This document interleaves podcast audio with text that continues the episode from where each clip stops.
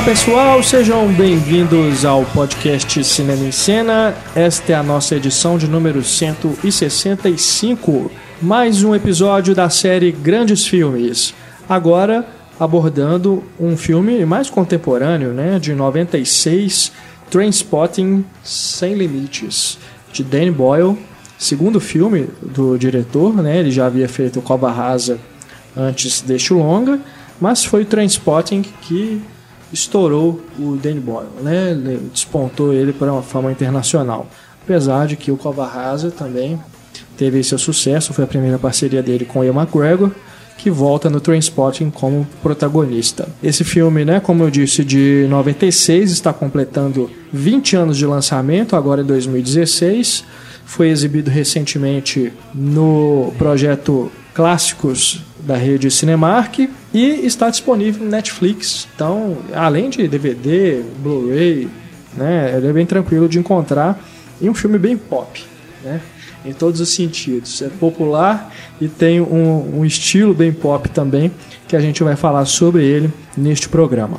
Eu, Renato Silveira, aqui acompanhado de Stefania Amaral. Oi da equipe Cinema em Cena e mais uma vez conosco Ana Lúcia Andrade. Olá. Professora de cinema da Escola de Belas Artes da UFMG. A edição e a mixagem de áudio do nosso programa por Eduardo Garcia. Você que é assinante do Cinema em Cena e pôde participar com perguntas para esse programa, vocês terão né, seus nomes mencionados aqui durante a nossa discussão. Lembrando que essa oportunidade que, aliás, pouca gente tem aproveitado, né? Acho que as pessoas que são assinantes do site poderiam participar mais, né? Só ficar atento ali na área do assinante, a gente sempre cria o tópico. Os dois últimos programas, é, excepcionalmente, nós não tivemos esse espaço, mas a gente costuma deixar sempre lá o, o tópico para perguntas que a gente vai respondendo aqui ao longo do debate. Então, você que é assinante e participou, muito obrigado, tá, pela colaboração. E deixamos também o nosso espaço para contato, que é o e-mail cinema@cinemaencena.com.br. Nele você pode entrar em contato com a nossa equipe para falar de assuntos afins.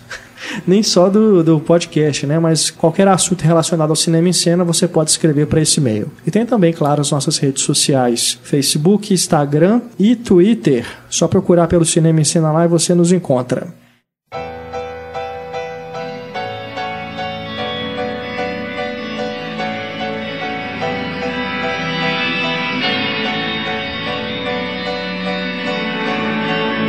Transporting Sem Limites tinha que ter um subtítulo, né? Aqui no Brasil. Normal. Esse filme lançado em 1996, dirigido pelo Danny Boyle, baseado no livro de Arvine Welsh, o livro lançado em 93, tá? Três anos antes. É um filme dos anos 90, mas a trama se passa ali nos anos 80. Fala sobre drogas, sexo, rock and roll e tem também a questão da AIDS ali, né? Tocado esse assunto uhum. que permeou durante aí, grande parte dos anos 80, né? Relacionado aí, principalmente a, aqui no filme a questão das drogas, porque os personagens eles têm um vício em heroína e injeta, né, com agulha. Então a transmissão ali era um, um, fator de risco muito grande. O filme que tem no elenco Will McGregor no papel principal, Mark Renton e tem também aqui um, outros atores bem legais. O Ivan Bremer, Johnny Lee Miller, Kevin McKidd, o Robert Carlyle e a Kelly MacDonald fazendo sua estreia. O Robert Carlyle aí que acho que junto com o Will McGregor foi o que teve uma carreira mais é, duradoura, né? Fez, fez outros filmes, não só lá no Reino Unido, mas também em Hollywood. Aquela série Once Upon a Time tinha um papel bem legal dele. É, né? Dos mais, uh. trabalhos mais recentes uhum. dele. O Tudo ou Nada é antes ou depois desse o Tudo ou Nada é um pouquinho depois, acho que é 97, é. né? Tá ótimo esse filme. É, ele é um ator muito bacana. E aqui no filme ele é o cachorro louco do bando, né? Nervosíssimo. que o filme ele acompanha esse grupo de amigos. O Mark Renton, que é o personagem do Ewan McGregor, é quem narra essa história. vai falando ali sobre esse momento em que ele está tentando largar esse vício, mas não consegue nunca. Sempre tem a última dose. Né? Ele, ele fica reforçando isso o filme todo. E os amigos deles também, viciados, tem ali aquela, aquele apartamento que é a, como se fosse a boca de fumo, né? o local que eles se encontram para poder fazer o uso da heroína. E a gente tem é, várias e várias situações ao longo do filme envolvendo né, esse uso de drogas e a tentativa deles, as consequências né, do uso de drogas, mas também é, isso é mostrado com um bom humor, né, com humor negro, né, uhum. claro, mas não deixa de ser humor. E é, tem é, também esse outro lado, né, mostrando as consequências do, do que a, o vício em droga leva. É, vamos começar aqui o, o, nosso debate, trazendo aqui uma pergunta que já pode servir de início para a nossa discussão. O Fábio da Rocha Barros, figurinha carimbada, né? É. ele acho que é o que mais participa. Muito bem, né? Fábio. Do, assim. Dos assinantes do Cinema e é o que mais participa. Ele mandou aqui a seguinte mensagem: Constantemente nós vemos filmes que alcançaram um status pop altíssimo e que são, na maioria das vezes, considerados os maiores filmes de todos os tempos por pessoas que não são necessariamente especialistas em cinema.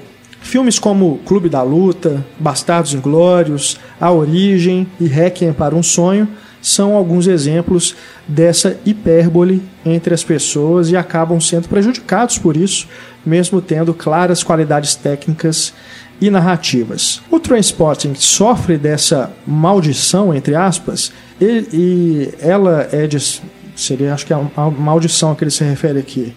É, seria, de certo modo, é, justificável. Bom, para já começar aqui respondendo, Fábio, obrigado pela mensagem é, até mesmo para justificar a escolha desse filme para a série, né? Grandes filmes.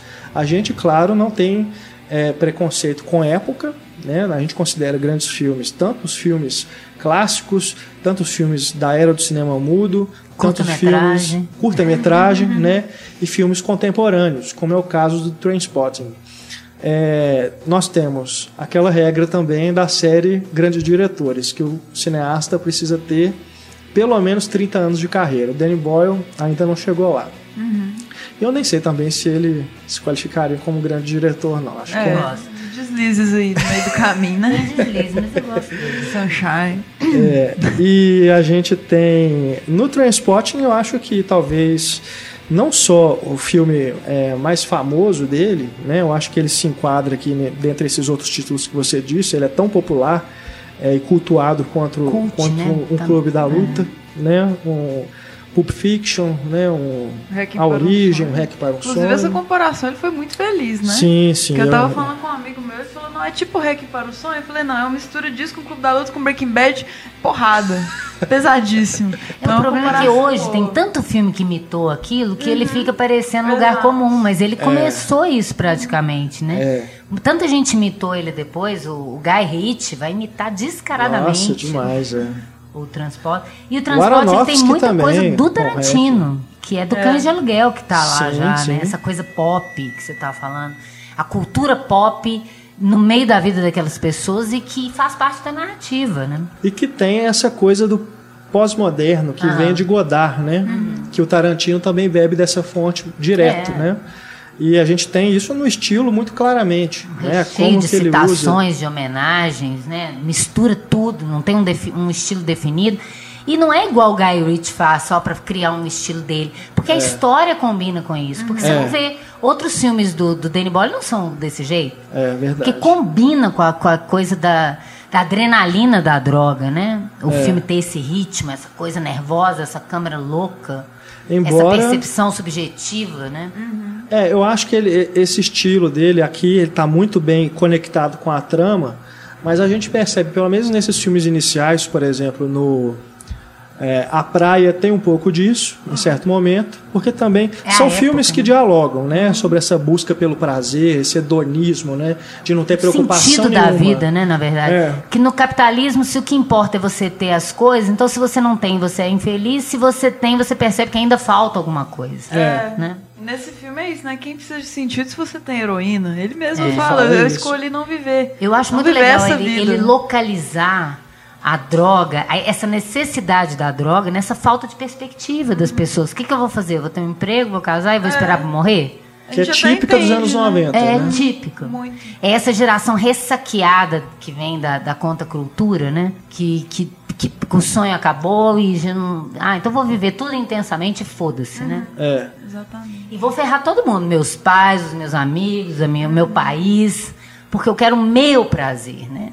É até bastante atual se pensar em hoje, né? Sim. Como as pessoas cada vez mais egocêntricas e com menos noção do outro, do social, da coletividade, né? Mas às vezes eu penso nisso mesmo, né? Acho que essa ressaca ela não acabou, não. Não, ela tá pior. Tá pior. As coisas, as pessoas vão afundando resolveu. ali, né? Elas vão afundando nessa ressaca. É.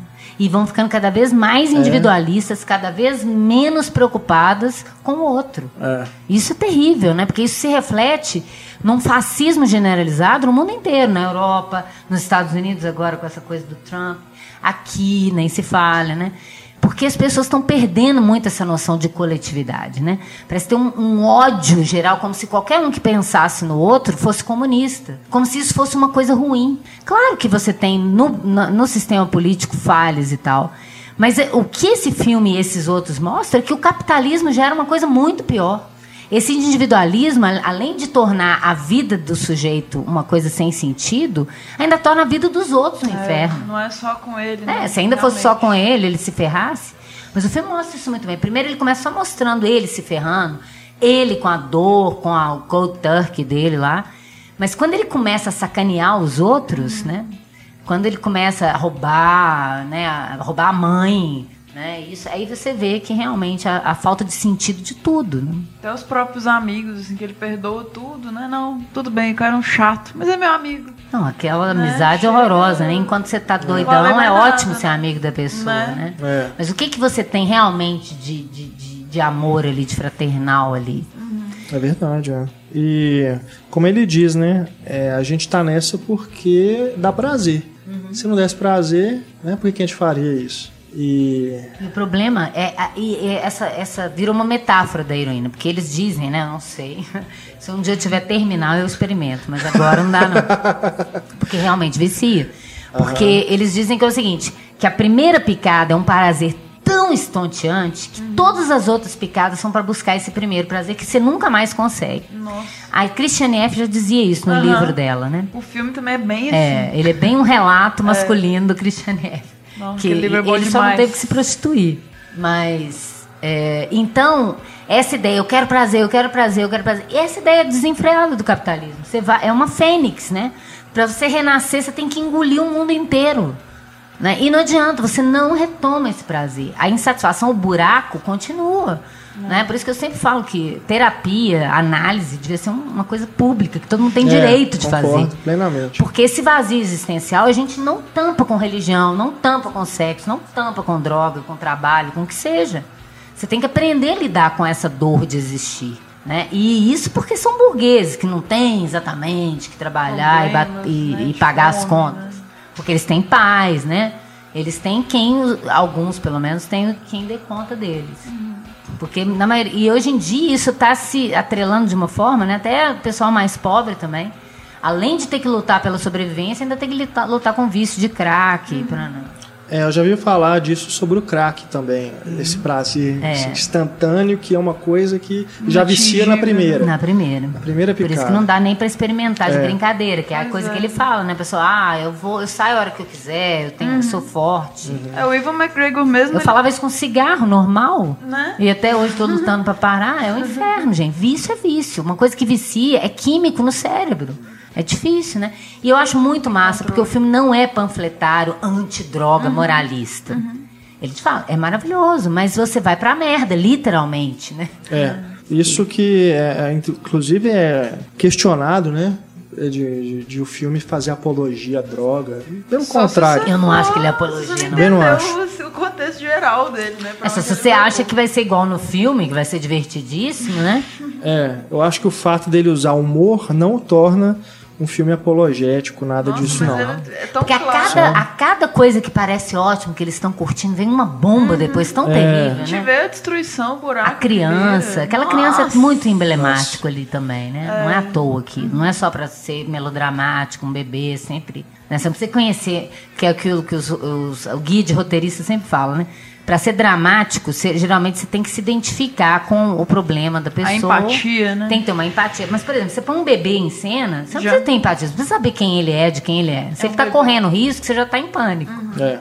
E é um bebê que tem síndrome de Down, então você já vê a menina. Ele tem síndrome de Down? tem, tem Ah, é? a carinha dis- distorcida. Assim, não, no filme não fica tão claro. É mesmo? Mas Não na, no isso. IMDB Ah, eram no crianças fala. mesmo, com, com dois bebês gêmeos com É síndrome de mesmo? Down. Olha. Aí já assim, já nasce com problema, né? De sequela, provavelmente a mãe Uhum. já se drogava, né? E não dá conta de lidar com a realidade. E é, é terrível, assim. É. Não, e assim, se a gente for pensar, eu anotei todas as vezes. Porque, é claro, eu não- nunca tomei, não conheço gente que tomou pra saber como é, mas eles sempre se deitam, né? E ele Ou sempre. caem, né? É, caem. E ele mostra ele sempre nesse, nesse eixo horizontal que ele pega bem no nível do chão, que te dá noção de morte o tempo todo. Total. Né? O tempo todo. Até o momento que culmina que ele realmente, quando- na hora da overdose, que ele praticamente está morto, né? Até que ele sai da cova. Isso é, é, é- é tão criativo. Eu, eu, eu gosto muito desse filme e eu aprendi. Eu vi o Cova Rasa na época, adorei. Mas foi esse filme mesmo que me fez gostar do, do Danny Boy. Dessa ideia de usar a forma da melhor maneira possível para contar para dar conta daquele conteúdo, né? E eu uso sempre na, nas minhas aulas, quando vou falar de simbologia e, e metáfora, dessa questão da, da cova na, na, na quase overdose que ele tem. É, é uma delícia, é melhor que sexo, mas eu tô praticamente morto. Sim. Né? Então, peraí, ele te dá os dois lados ao mesmo tempo. Isso é muito legal.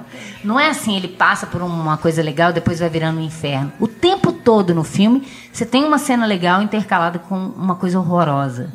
Não é igual o Laranja Mecânica. Primeiro você tem uma primeira fase do personagem, depois ele vai sofrer tudo aquilo que ele. Que até tem uma citação do Laranja Mecânica. É, Várias direto. influências, né? Do Laranja Mecânica. É. Essa ideia da cultura é, anglo é, da Grã-Bretanha ali, né? Essa coisa, porque é na Escócia, né, Na que você passa filme. É, sotaque super britânico. Super sotaque.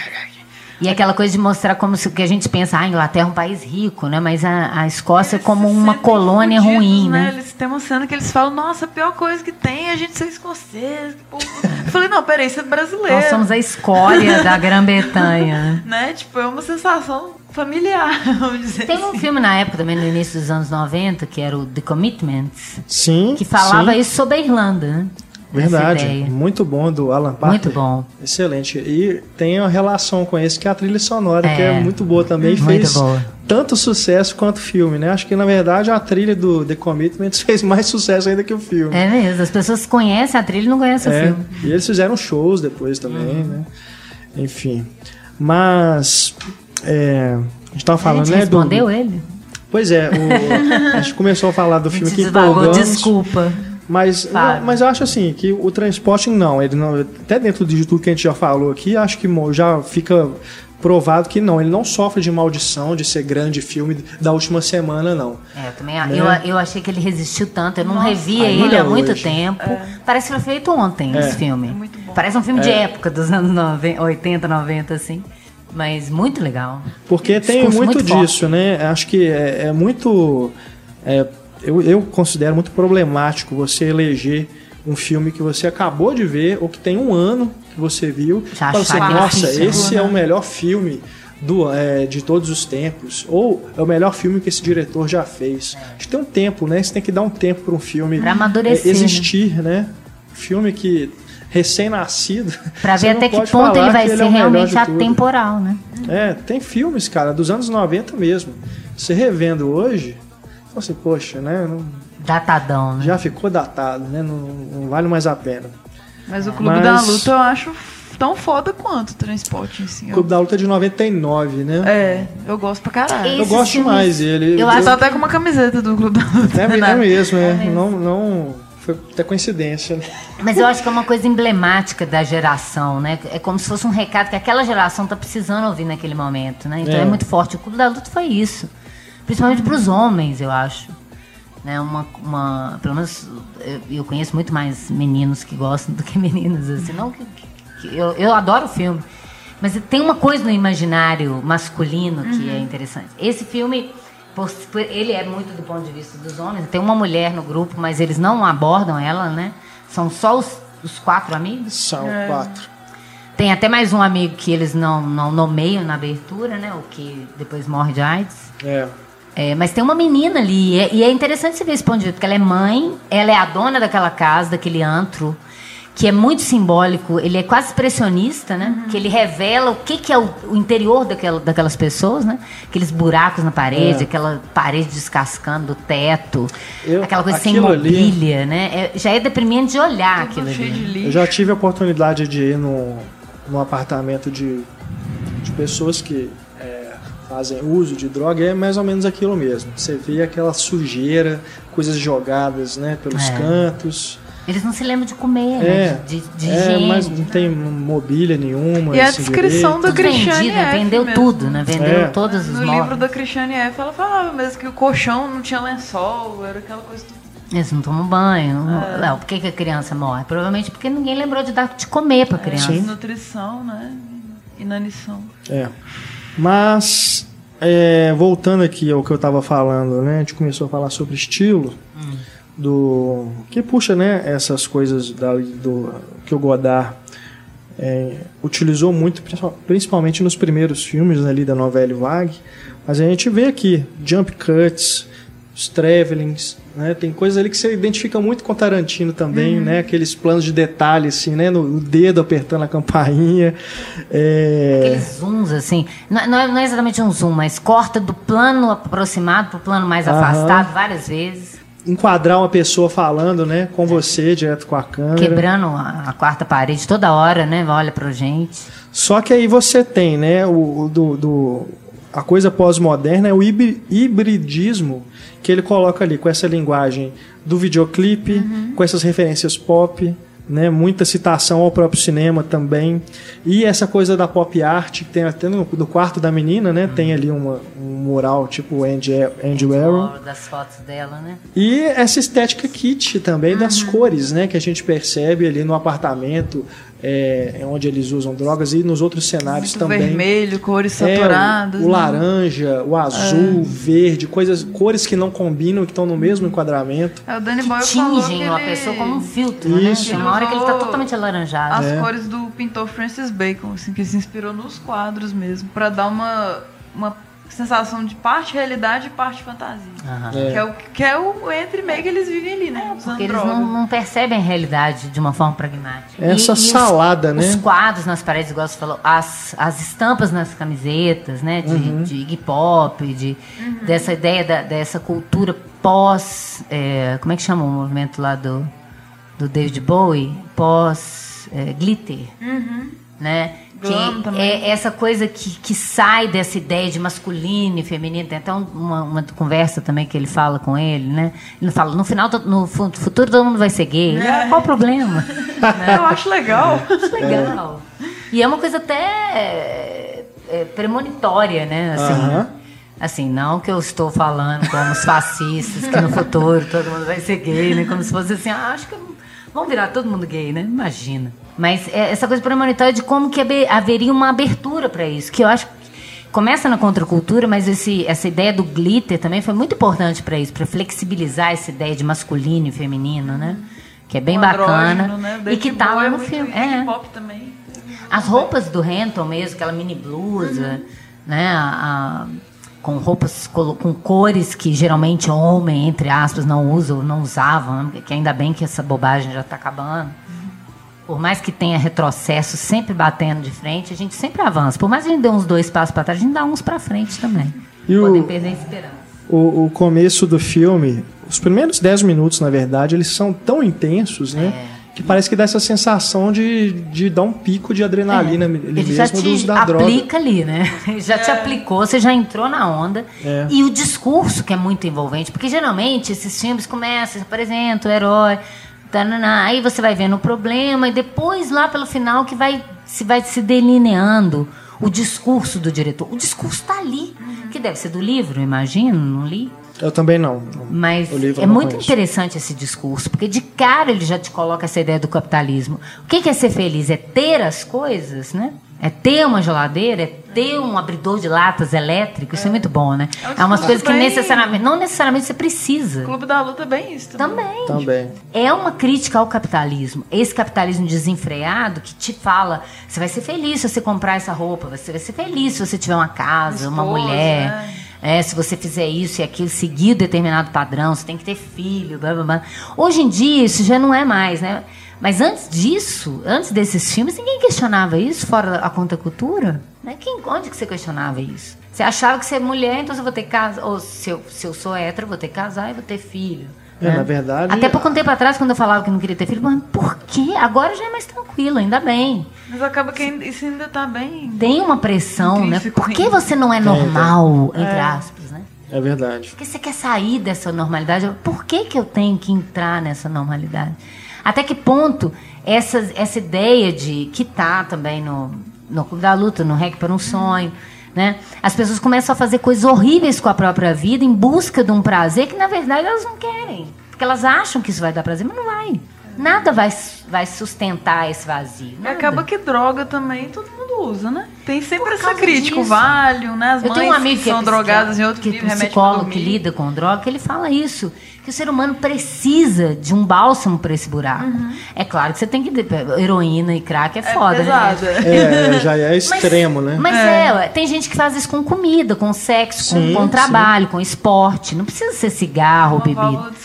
E é muito legal como ele usa o tempo todo, tem uma referência às drogas legais Sim, sim, exatamente. legalizadas, É. né? O povo tá sempre Os bebendo, remédios, os né? remédios, remédio para dormir, remédio para animar, esses an- antidepressivos todos que estão aí. É também esse bálsamo para o povo tentar dar conta dessa existência que eu acho que seria muito mais fácil a gente lidar com esse vazio se a gente não fosse bombardeado por uma ilusão de felicidade que estaria na, na compra, que não tá.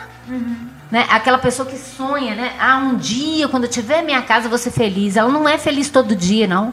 Ela marca uma data no calendário para ela ser feliz. Material, né? E aí o que acontece? Quando ela consegue aquela data, ela vê que não resolveu. Cadê? Meu buraco continua aqui. É. Como é que eu vou fazer? Tá foda. Então, na verdade, mais do que falar da droga, ele tá falando dessa, desse vazio existencial que tenta ser preenchido, seja com droga ou seja com o que for. No caso, ele tá falando mais da heroína, mas ele fala de todas as outras coisas que preenchem o buraco. Tem um momento que vai todo mundo trepar, que eles estão sem, estão sem droga, então vão trepar porque você tem que resolver essa insatisfação. Você não pode ficar insatisfeito. E eu vi até um, um- um texto outro dia, me desculpa, mas eu não vou lembrar. Eu detesto não citar o autor, mas eu não vou lembrar, porque é tanta coisa que a gente lê na internet. Mas ele falando isso, como que é, as pessoas acham que é, é, elas não podem ficar tristes. Né? Você não dá o direito da pessoa se, ser triste. Ser, sentir esse vazio. Não, não pode. Você tem que ser otimista, você tem que estar numa boa, você tem que ser autoastral. Trabalhar, né? É, Produzir, a né? pessoa acha que você não trabalha, que você não faz nada. E que deveria se dar um tempo para a pessoa curtir, às vezes, uma fossa. para ela, porque às vezes ela repensa a vida dela nessa fossa. Não, ela tampona rapidamente. Ou ela sai para comprar. Né? Porque tem, tem, tem aquelas pessoas, ah, vou sair, vou fazer compra. A pessoa está deprimida e volta com três pares de sapatos. Né? É. É. Resolveu o problema? Não, mas eu comprei os sapatos. Né? Fiz Não resolve. do jogo econômico. prova viva disso. Você compra resolve. três pares. Não, três filmes, três DVDs, Ah, três. vai lá e compra Vou três bonecos, né? É. Assim, vai colocando na Aí, estante. aí a pessoa quer um carro, aí ela consegue aquele carro, aí a mídia diz pra ela: você tem que ter o carro X pra você ser feliz. Aí ela tem que buscar É. aquele outro carro. Quando ela consegue aquele, já não é mais aquele. É sempre você tá correndo, é aquela coisa de botar a, a varetinha na frente do cachorro com a comida e, e sair correndo atrás. Ele nunca vai alcançar. Mas ele vai sempre correr atrás daquela varetinha com a carne. Aí sabe o que é pior no meu caso? É que eu não compro nem na loja, não, que aí pelo menos o prazer é imediato. Eu compro pela internet. Mas e, e a, e a emoção de o carteiro chegar com alguma coisa Mas pra aí você? até lá já eu sou passou. viciada Já nisso. passou, né? Não, eu adoro. Coisa pra você, chegou carta pra você. Nó, Não, aí chega isso o é. livro, aí chega. Que eu Não, me mas é correspondi. quando é uma aí quando eu coisa- compro o livro, eu, eu retomo a sensação da Não, claro. correspondência. Quando né? é uma compra que você tá querendo fazer mesmo, assim, que é uma coisa que você tá muito Precisa, afim, às Não tem jeito, você tem que não tem esperar. nada melhor na hora que chega. É. Né? O, o Heitor, que, que compra muito pela Amazon, né? Uhum. dos filmes importados. Carteira até já costuma- conhece, ele né? às vezes fala assim, ah, não há nada como o cheiro do, da embalagem da Amazon chegando de manhã. Sem imposto de preferência. É um vício, né? De certa forma É. também. Mas é a- todo mundo tá propenso a esse vício por causa desse vazio. Não, e e na ainda, internet é muito fácil, cartão de crédito é muito Nossa, fácil você mato. gastar, cara.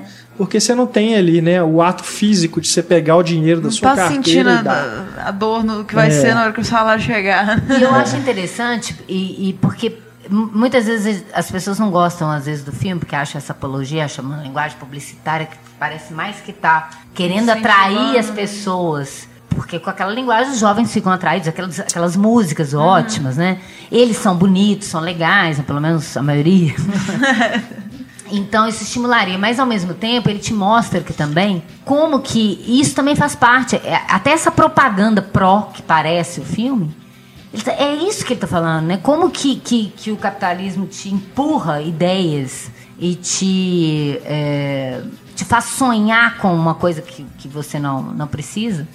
Isso tem a ver também com a linguagem pop, tem a ver também com a MTV, tem a ver também com, com tudo. Isso, como que a mídia se apropria disso, né? Por exemplo, tem um- um- uma hora que ele tá com a camisa punk, assim, aí você fica pensando, nossa, os punks começaram para tentar colocar a voz do proletariado, né? Na, a, a insatisfação desse jovem com isso. Por que, que eu, eu não vou conseguir comprar isso? Como é que eu vou ser feliz? E, na verdade, a própria mídia absorveu isso, absorveu os grupos punks, né? Transformaram eles em, em boyzinhos. Ah, Claro que nem todos os grupos, né? Se render. É, essa ideia de transformar em popstar É. para esvaziar o ideal do grupo, né? Então tudo é esvaziado de sentido, as coisas perdem o sentido, né? Então é muito legal quando você tá vendo, mas eu acho que ele me estimula muito a pensar sobre isso. Esse texto inicial, sensacional, né? Que deve ser do livro mesmo, né? É, Escolha tal coisa, escolha tal coisa. É, e ele correndo pela rua, já começa ele correndo pela rua. É uma coisa meio bons companheiros, assim, né? Começa no meio, É. no meio da ação, aí Para. depois você vai entender o que, que era aquilo. É. É, eu acho que esse, esse é, monólogo, não sei, essa fala inicial, Uhum. ela já mostra que é um filme sobre escolhas. É. Né? Tá, tá estampada ali na, na voz dele, né? E que escolher nada também é fazer um- É uma escolha. uma escolha, né? Escolher ali, viver aquela vida de vício, né? Não fazer nada, não escolher um trabalho, não escolher E na verdade ele tá criticando ter família, isso. né? Ele tá criticando isso, porque até que ponto você escolhe mesmo? Ou você é obrigado a ter um emprego, a ter uma vida sexual é, normatizada, entre aspas. Meus dedinhos estão aqui balançando lá. né?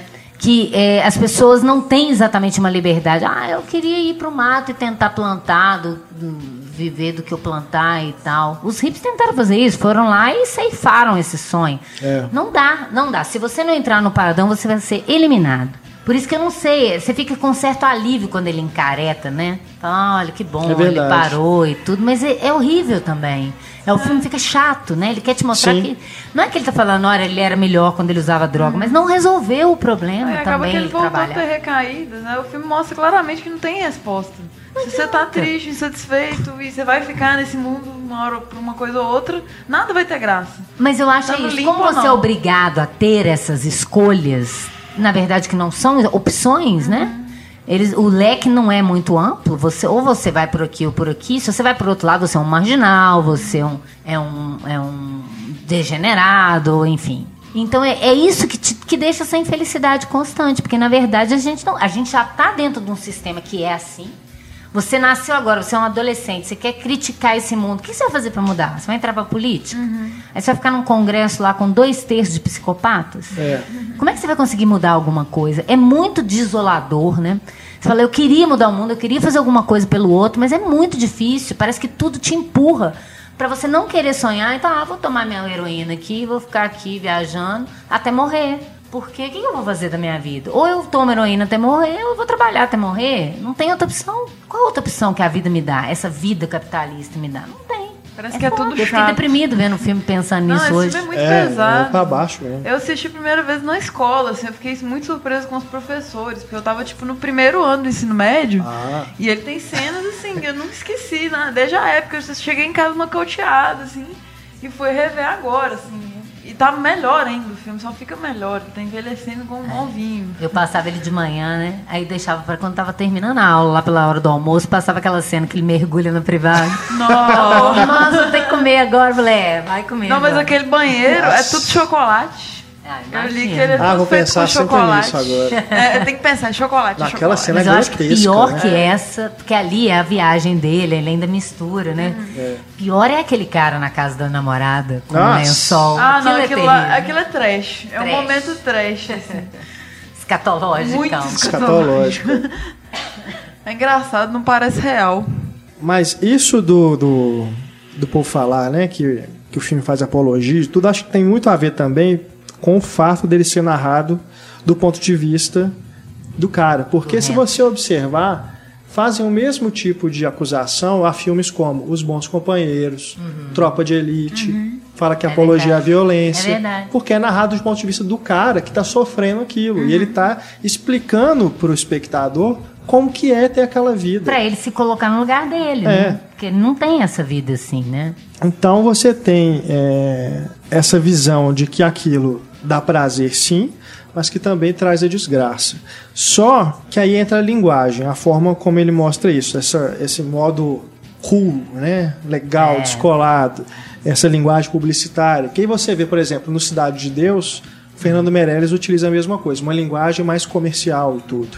E tem né? gente que odeia isso. Acho né? que odeia, Eu não só tenho nada que contra. É, é, e é uma forma que o diretor encontra de dialogar com aquele público. Exatamente. Né? No E é caso que do Transporting, então. A própria linguagem é é, crítica.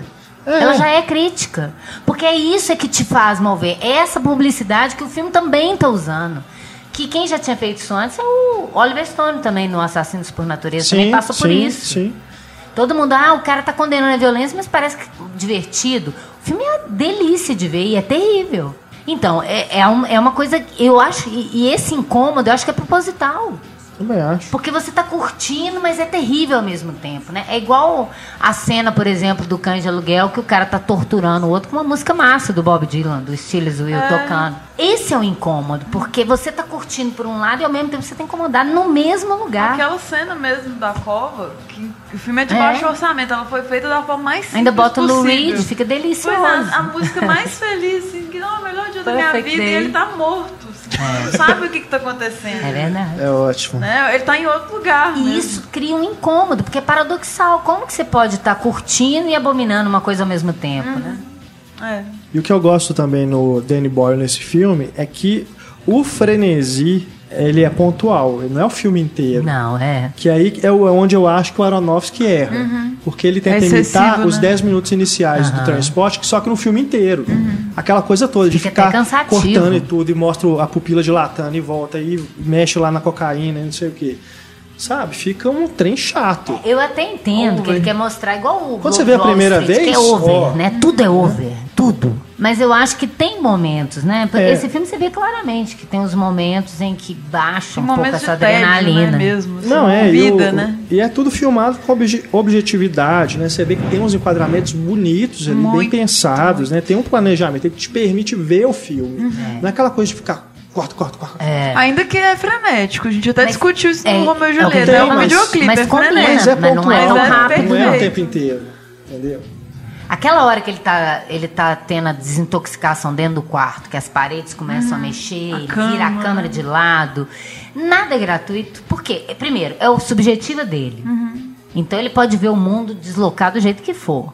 Tá tudo justificado na narrativa, não tem plano, não tem nada que. Talvez o estilo maior, assim, e que outras pessoas vão imitar, inclusive o que eu falei, o Guy Ritchie, é essa coisa da abertura, de congelar e pôr o nome do, do personagem, né?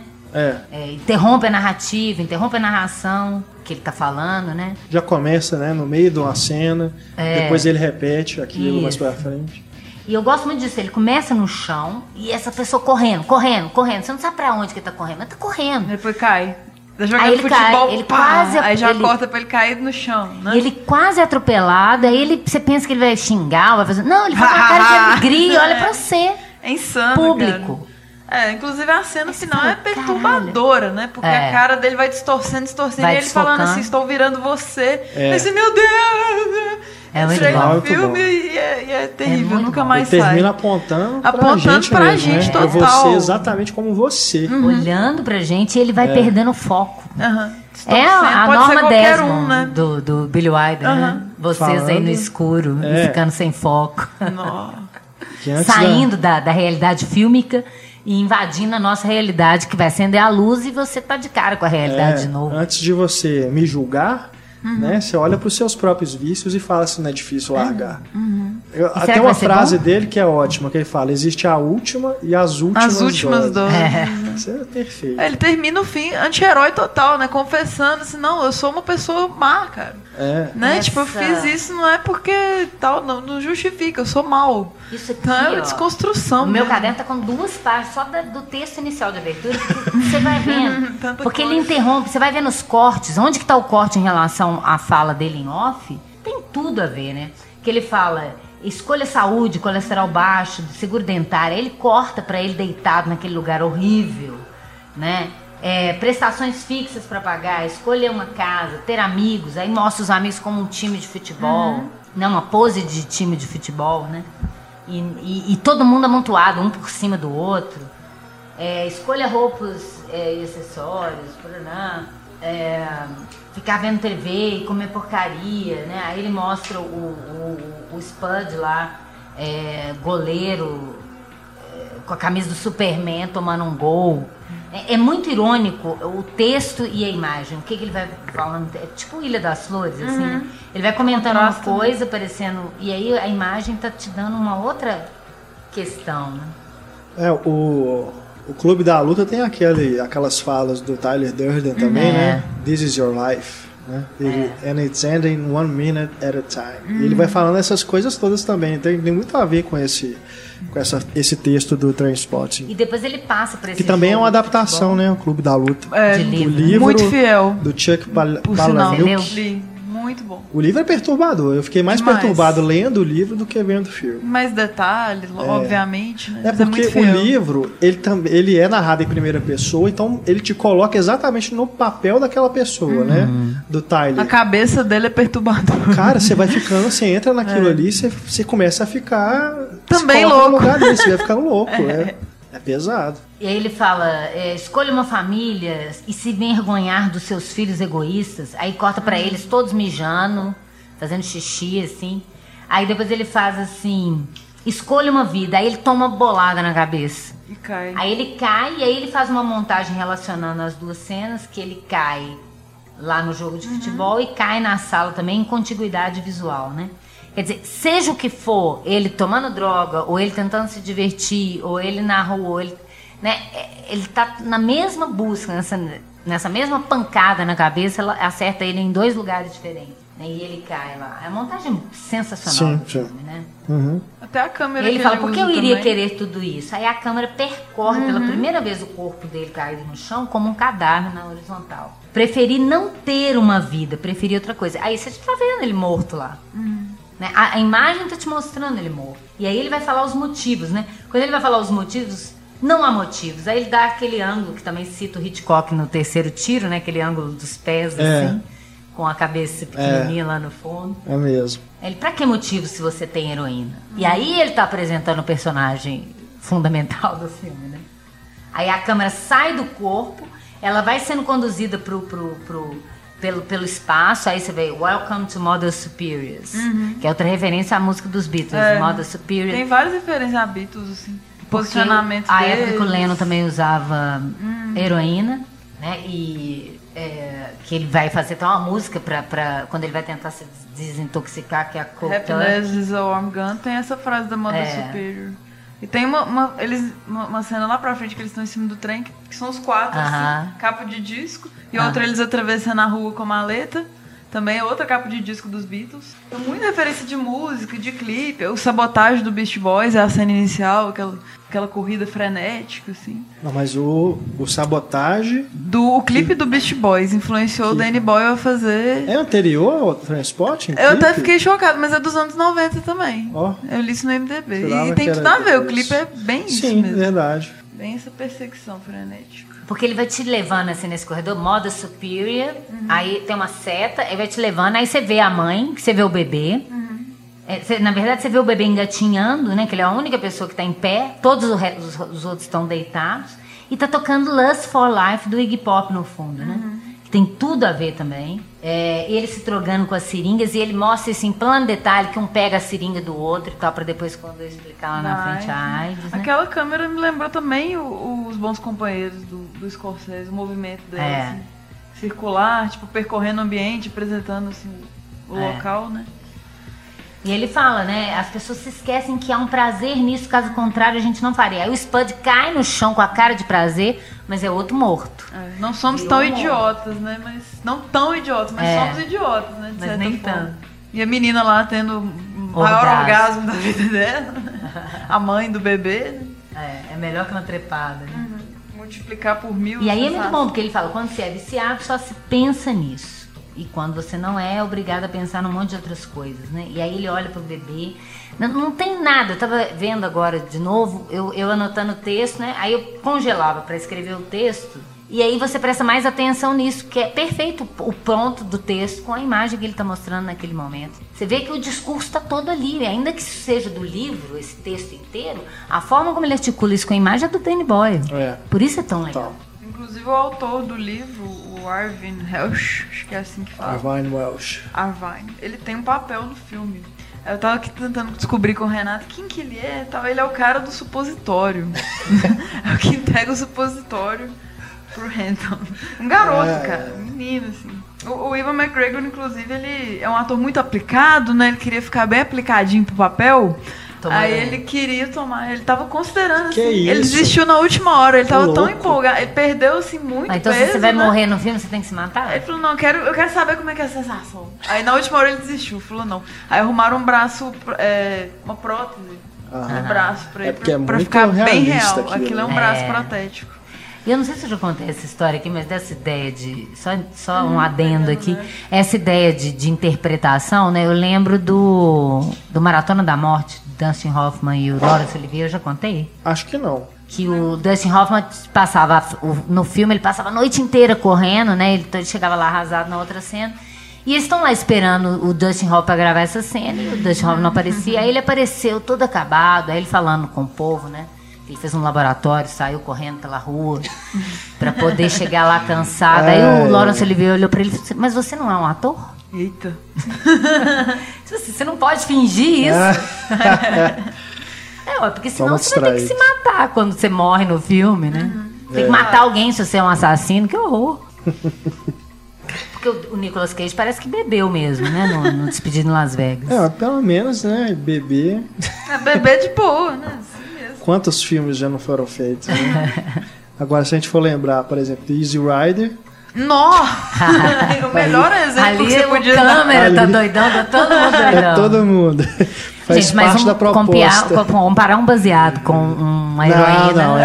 é, É, não não, vamos, vamos né, usar as devidas Eu não proporções. conheço ninguém que morreu de fumar baseado. É, pegando aqui, acho que a gente até falou um pouco sobre isso, mas se alguém quiser elaborar mais, a Aline Cristina Silva, nossa assinante, também mandou uma pergunta. Muitas pessoas que acham que o Trainspotting é um filme sobre drogas, mas vocês repararam que é um filme sobre amizade, sobre relações? Também, né? Muito. Fala sobre aquele Sobre a grupo ali. falta dela. Mas sim, com sem dúvida. Mas eles né? têm uma cumplicidade, assim, no- enquanto porque- eles estão na mesma onda, né? Enquanto eles estão na mesma, mas quando ele larga, e ele vê os outros explorando ele como ele explorava os outros, ele começa a perceber como é que a coisa é, né? Mas acho que a relação mais é, fraterna ali é entre ele e o Spud. Né? O, o Hampton e o Spud, que é o Tanto é que é o doidão. plano final, né? É, que tem uma, uma cumplicidade maior entre os dois, né? É. Embora aquele que, que morre também, né, tinha uma, uma coisa de... É, mas ele é o que. Ele não queria ele que é o ele usasse, responsável né? pelo cara ter morrido. É. Ele roubou a fita dele, trocou pra ele se É. divertir com os amiguinhos, às custas de uma coisa pessoal do amigo que confiou nele. Isso é muito sacana, né? Tanto é que ele faz a, a bola de futebol na casa do cara, quando o cara não tem mais nada na casa, tem a bola de futebol que ele chuta na cara da câmera, lá pela frente. E o no gatinho, né? Que aquela É. cena é fantástica. Aquele gatinho pequenininho com toxoplasmose, né? Aquela coisa fofa. E aí vai ficando grande o quarto, aquele gato perdido. E acaba que o gato que também ajudou a matar ele, né? Porque o gato ficou com a doença. O ga- Não, o gato não, não. Gente, o gato. Não é o gato. Não é, Não o, é gato. o gato, não é a culpa do gato. fezes do gato. É a- Fezes. Como ninguém come fezes de Tadinho. gato, as pessoas têm mania de achar que toxoplasmose pega pelo gato. Só se você comer fezes de gato. ou alguma coisa que ele. Credo. É, mas é verdade. A gente pega toxoplasmose por uma verdura mal lavada, por uma mão mal lavada. É, você vai num banheiro custa ele público. fazer isso também, né? Você vai, é, mas aquele povo. né? É, foi por Culpa isso. jamais o cara vai fala. ser do gato, né? Não, aquele local ali, pelo Ele amor de Deus. deixava o gato fazer xixi e cocô Aham. em cima da comida É, dele. É isso. E o cara não se dava conta, porque aí tá tava legal, sendo quando foi chapado. encontrado morto, eles falam, não, o gatinho estava bem. É. Ai, que bom. a vida segue, É porque ele então. não tem culpa mesmo. O, É. o bichinho não tem culpa. É inocente ali. ele É cuidado ou não, ou descuidado por alguém. E aquele gato lembra o bebê do início também, Hum, né? Aquela perfeito. figura ali que tá à mercê daquela pessoa que não dá conta nem dela. Como é que ela vai dar conta do outro? Exatamente. E aí Mas- é legal porque ele interrompe essa, essa fala, coloca o, o título dos créditos, né? Eu tinha- Você não tinha terminado, né, Ana? Ah, não, não. A Ana falou que fez duas páginas só do, do texto É que a gente inicial. tá no ritmo frenético igual do Eu, filme, eu indo e já, voltando. já fui assim mudando de assunto, mas não, continua. Não, eu, não, porque, não, porque eu voltei aqui, porque eu lembrei aqui. Eu já falei também dessa coisa da- do expressionismo, né? Eu gosto também da cena que ele vai, vou resolver largar, aí ele fecha, tu faz toda a preparação. Um tanto de compras, Ele né? é, mas antes eu vou ter a última dose. Aí ele corta só pro, pra porta arrebentar. É, tipo, primeiro fecha a, a- a madeira na É. porta, coloca lá aquele tanto de comida, Não pornô. preciso te mostrar Ah, não só mais uma dose. fez. É, exatamente. Ele Que só é- mostra os- as tábuas arrebentadas e fala, não, imagina como é que ele fez pra derrubar isso aí. É terrível, porque ele te mostra também essa ideia de uma, um desejo de estar ali e de não estar ao mesmo tempo, né? E que você não consegue sair dele, né?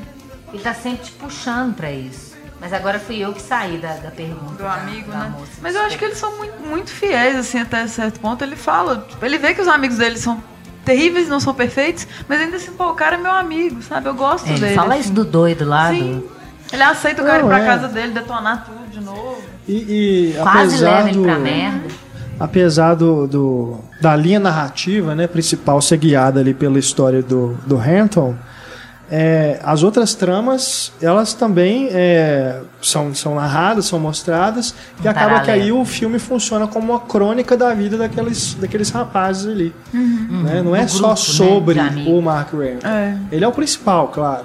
E é Mas você também dele. acompanha os outros, né? Tanto que tem essa anedota aí da fita, né? Do, do- da hora que eles estão. Uhum. O rapaz vai lá com a namorada, aí ela pede pra colocar a fita, aí tá passando os gols. É, aí acaba... 100 melhores gols de todos é os uma tempos. relação e a falta de conseguir ter a relação por causa disso também, né? Que eles tentam ter namoradas e É. tal, mas não tem condição, eles fodem com tudo. Mas todas desistem se e ferram, né? Tentando É. transar. E ele tem um orgasmo na hora do gol. E ele fala, nossa, isso me lembra Me a sentiu Copa tão de... bem desde tal gol de tal pessoa. E acaba que, Que a é menina. o que o cara tá vendo. Ele não vai se relacionar com ela, né? Ela pergunta: nós vamos nos ver novamente? Provavelmente não, porque eles descobrem que ela é uma estudante, né? De menor. Não, mas ela manda carta pra ele Eles depois. continuam É. uma relação bacana, mas assim, mais distante. Não Aham. é aquela coisa, né? Ter uma vida, É, namorado. mas isso é legal também, porque na hora que ela Não entra, você acha. tradicional. Ela fala, não quero ser sua namorada exatamente, né? Quando ela aparece na boate, né? Que ele a conhece, você acha assim, a forma como ela é apresentada e tudo, você acha que ela vai entrar na história e vai ficar. Né? Mas não, ela tem aquele momento ali, aquele episódio, e depois ela vira uma coadjuvante que mal aparece depois. Né? Ela continua se relacionando com ele, mas é uma coisa mais distante. E realmente ela. Depois, na hora que ela tá na boate, você engana mesmo. Ela é né? mulherão, assim, aí depois garotinho no outro dia, que uniforme, bota o assim. uniforme. É muito legal. Ele acorda na casa dos pais, assim, oi, beleza? Vocês moram com ela? Aí a mãe se foi, ó. Como assim a gente mora com ela? E ele faz de novo o paralelismo, né? Porque aí o Spud também acordando na casa É. da namorada. É. E a família da namorada com a família da outra. Da né? merda, literalmente, também, né?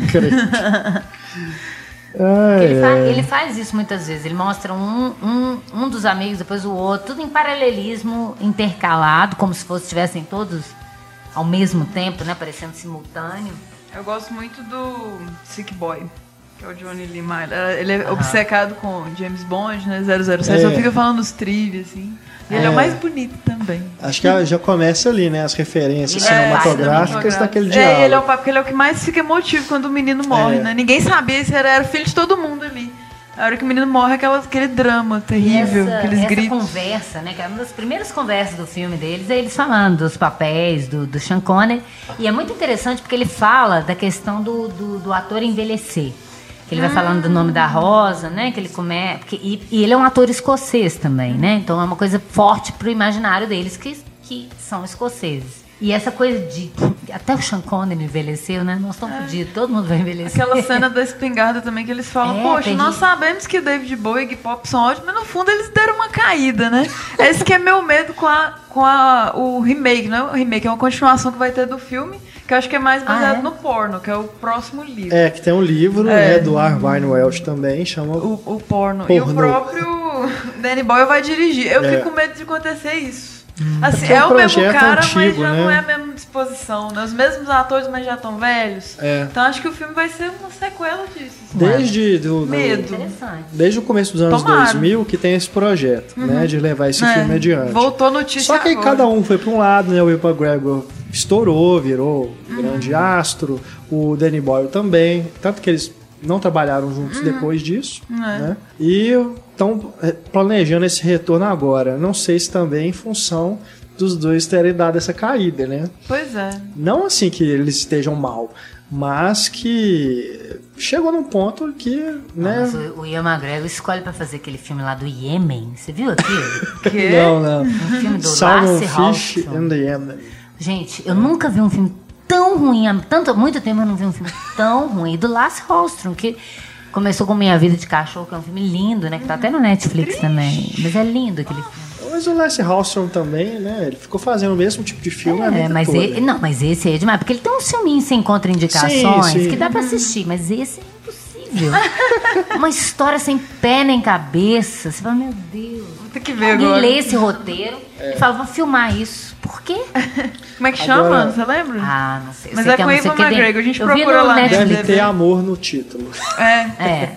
É o Ian McGregor e a Emily Blunt. É. Nossa, Amor Impossível, uma coisa É. assim. vamos ver. Esses títulos parecem O título coisa. original é Salmon Fishing in the Yemen. Pescando salmão no Iêmen. Só. É insuportável esse filme.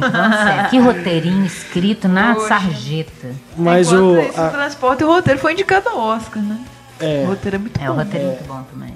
Do É um John roteiro mas a continuação, ela, eles se reencontram, né? Os amigos se reencontram, aí tem a ver com esse negócio da indústria pornográfica. Ah, Eu acho é que já, já não tem mais a coisa da droga, não. É uma outra proposta. Outra história. Podia ser tão bom. É difícil, isso nada é tão bom quanto o último Mad Max, mas né, a gente tem esperança, porque acontece isso. Um diretor pegar uma- um projeto antigo e fazer uma coisa muito foda. É, o Poderoso Então, Chefão tomara. 2. É, Alguém às imaginou que ia ser tão bom Anos quanto? depois, né? Não, o 2 até. O falando, dois porque- mais recente é bom. Mais perto do Às primeiro. vezes é até né, por falar. isso. Às vezes os caras não estavam afim de fazer aquilo de novo. Fazer um novo filme, né? Retomando os mesmos personagens. Mas agora pode. Né, Tomara, podem tô ter, tá torcendo. vendo um sentido em fazer. Né? É, se ele fizer uma reflexão sobre isso, porque se ele repetir isso com outro tema, vai ser É. ridículo, até porque eles já estão mais velhos. Né?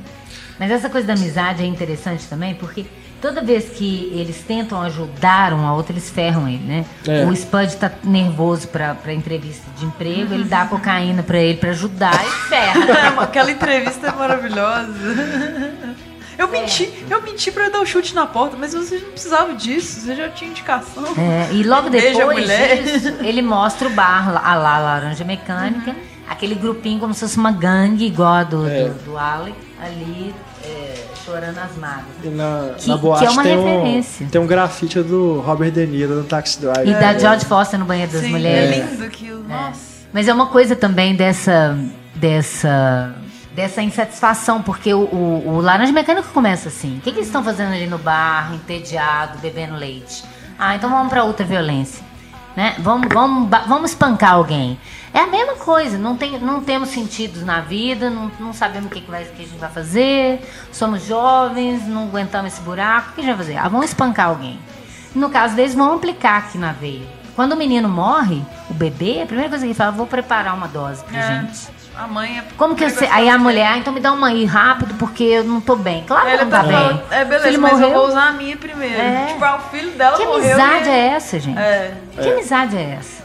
não tem critério. É, a hora que o, amigo quer experimentar pela primeira vez, ele olha assim, você fala, nossa, ele não quer que o cara experimenta, porque o cara nunca tomou, né? Aí o cara fala, tem dinheiro? Ah, então tá. Fechou. A coisa da grana, né? Os amigos vendem a televisão dele. Mas era a minha televisão. Então tem uma, uma certa amizade até a página 2, né? É. Porque depois ele fala, ah, o cara era um pé no saco, mas ele era meu amigo, né? Mas depois ele ferra todo mundo. É, talvez assim, respondendo a pergunta, é sobre amizade, mas não é uma amizade. Uma crítica, talvez? é, que é uma- amizade é Uma essa? análise de amizades, né? Uhum. Mesmo que distorcida. E a amizade, de certo modo, também, ela é uma forma de você também tamponar esse vazio. Né? O, amor, o amor romântico, o cara fala, ah, eu não quero só trepar, eu quero alguém para me apaixonar. É uma forma também de você tampar esse vazio, tentar achar alguém para se apaixonar, é, sair a- a- e beber, beber com os amigos. Pra quê? É pra tamponar essa falta, que sempre é. Não que não seja bom e, e as pessoas não devam fazer isso, não é isso que eu tô falando. Mas que é uma um, um tampão é, É, tudo, né? Tudo máscara, tudo busca. paliativo. Nada certo ou errado exatamente. Ainda E essa cena aí dele, dele mirando, dá um trem ruim, me lembra o elefante, né? o- aqueles filmes. Sim. Ele, Ele mirando mirando no cachorro? parque, as pessoas, aí ele acerta o cachorro e o cachorro agride o cara. Ele não tem nenhuma dor, ele não tem nenhuma culpa do que ele faz. Ele até fala no, no texto, não tem culpa. Sem escrúpulos. né? É, não tenho culpa nenhuma. Tô nem aí. E ali também tem um diálogo de James Bond, né? É, Como Sean se ele fosse o 007 E mirando. ali naquela cena ia ter a música do, do Missão Impossível. Ah, é? Só que era tão caro os direitos e o filme é baixo orçamento, não teve Uhum. como. Você parece que custava três vezes o valor do filme, só a música do tante, tante, tante, tante. É tante. incrível, Aí né? não colocaram. Ficou só na. na- Fica na imaginação agora, quando a gente vê o filme, a gente escuta a música. Esse filme ter custado pouco, porque não É muito bem parece. feito. As cenas de, de As viagem. alucinações, aí ele saindo daquele vaso. É uma coisa simples, É. mas parece tão viagem, tão assim, surreal, cara. E é Essa- muito bem É feito. muito inventivo. Essa Muito criativo. vaso que você tava falando que é de chocolate, tal, é muito legal, porque primeiro ele cria essa expectativa. É impressionante como a gente sente o que ele tá sentindo, né? Assim, ele tá apavorado querendo no banheiro. Imagina um banheiro limpo, né? Banheiro. e aí ele vai passando com aquela câmera subjetiva pelas pessoas olhando pra ele, um grande angular que distorce todo mundo, né? Aquela coisa de quando você tem um objetivo, você nem vê nada direito. E ele chega lá, aquele banheiro, ele ainda mostra de cima, assim, que fica parecendo um cubículo apertado. Você sente o cheiro E a daquele banheiro. plaquinha, pior banheiro da Escócia. Tem que estar escrito na porta do negócio. pra né? brincar. Como se não desse pra ver.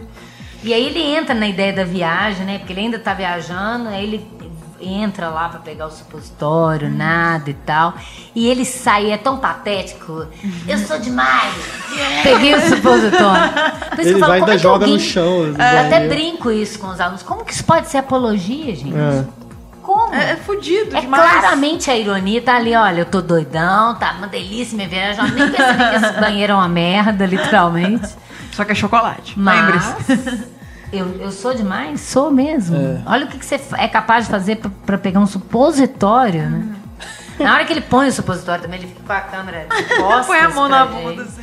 Ah, agora eu lembrei do, do ator que o... É um garoto. É ele um mostra ele autor. colocando, é, ele mostra ele por trás das, Aham. das pernas dele, assim. Tem uma conversa assim, tipo, não, vou te passar o esquema aqui e tal. Só isso, Agora- é a conta do cara. A hora que ele é, é trancado no quarto pelos pais, né? Que tem aquela crise de abstinência, aí também tem delírio. É. E é, É outro momento de inventividade Vontade também, né? É muito legal. É Que o hora que cara o bebê na tá prisão andando. batendo assim na porta, assim, É. é lindo aquilo. E o bebê subir na parede, No no teto. vira a cabeça vira a toda meio cabeça. terror, aquilo assim. É.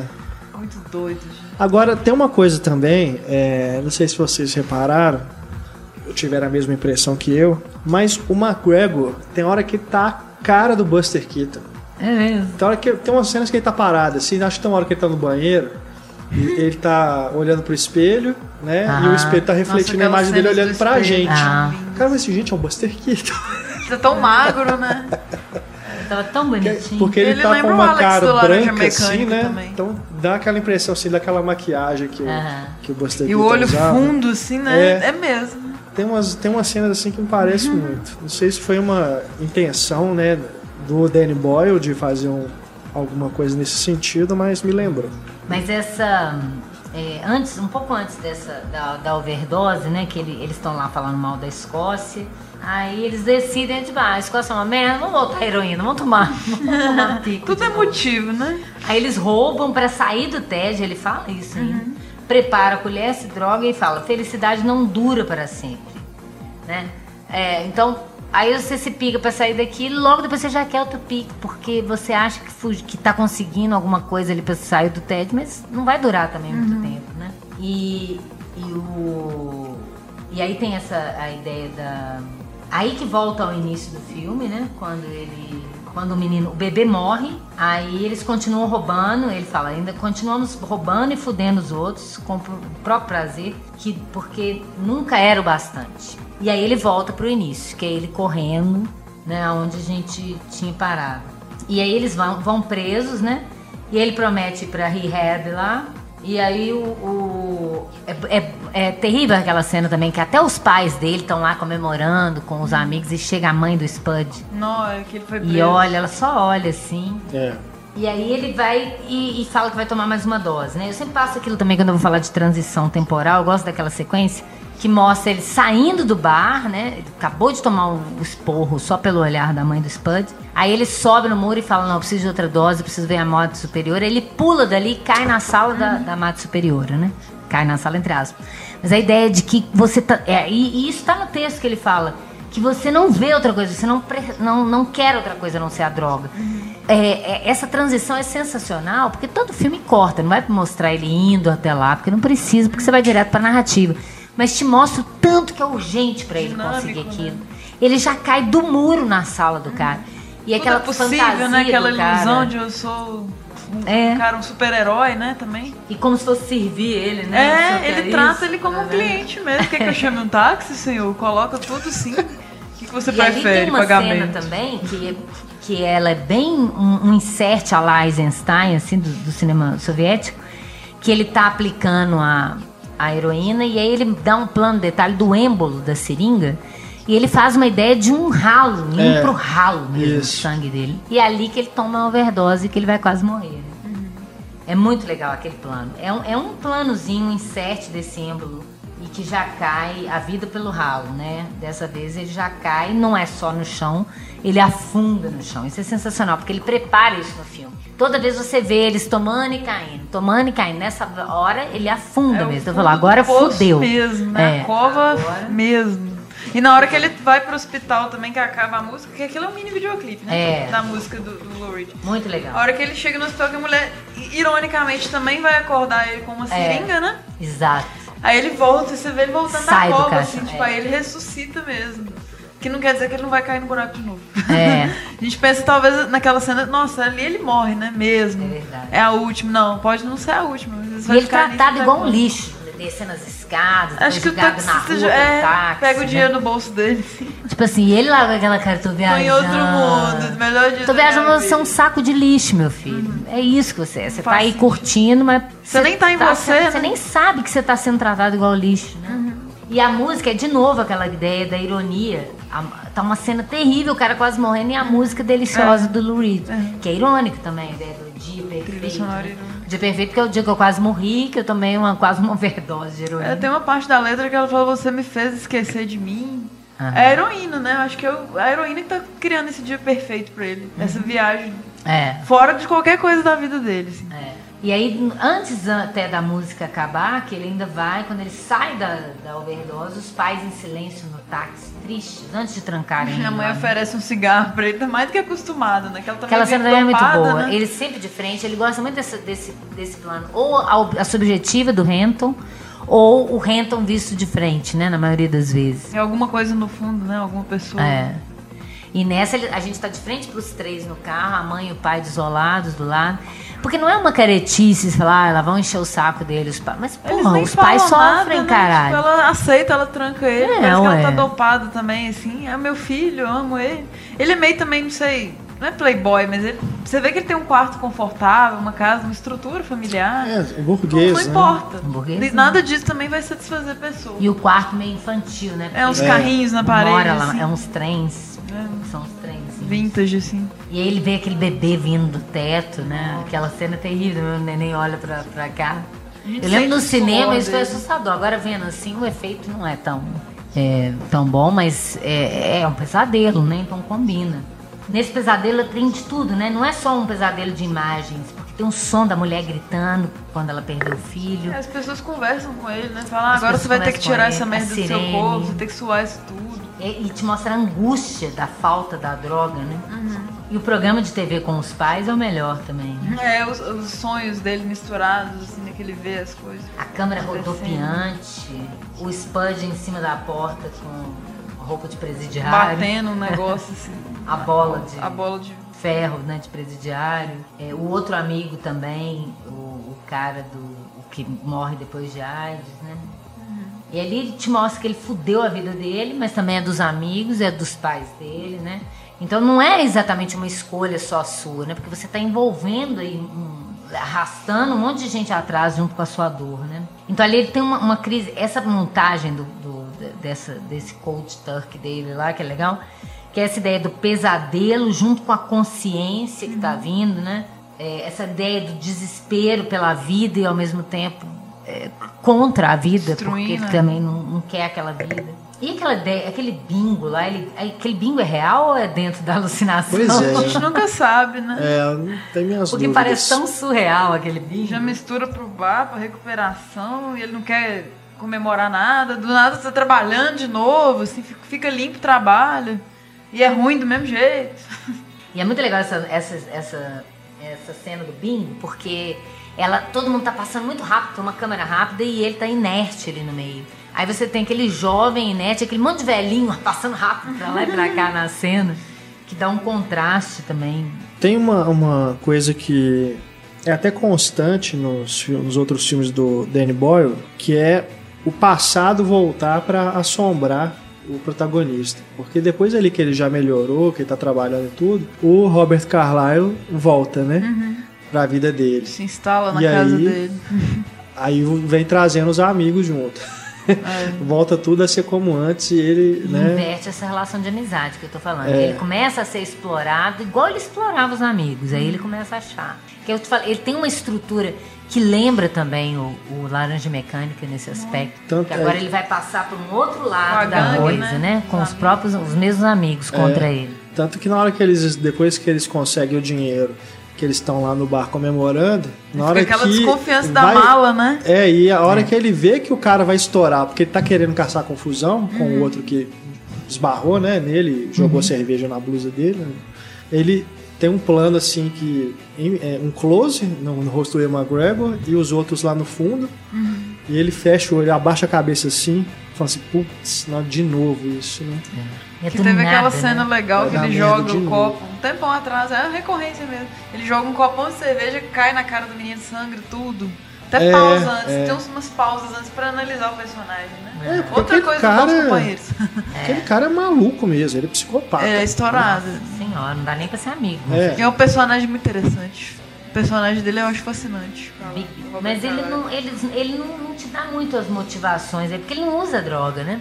Então, na verdade, é. ele é o único amigo que não usa droga. Das primeiras cenas dele, ele na sinuca mesmo tem falando. essa coisa na violência. Nessa raiva que ele tem do, do é, mundo, é né? o vício dele. Todo mundo tem culpa da vida dele ser uma merda, né? Uhum. Então, a hora, por exemplo, que ele erra a sinuca, que ele tem essa coisa também do filme, de vários pontos de vista sobre o mesmo, mesmo fato, né? Que ele conta lá o jogo de sinuca, depois o cara vai contar como é que foi o jogo. A versão real, né? E aí o cara que pegou um pacote lá, que fez barulho, ele vai lá e dá porrada no cara. É. Ele enfia, tudo ele quer enfiar uma faca. Ele é o personagem do... Fascistoide. Do Joe Pesci. É. Esses meio agora, tudo vejo é mesmo, é, é mesmo. Dá pra fazer esse paralelo é. Funny How. Funny How! ele é o Funny How.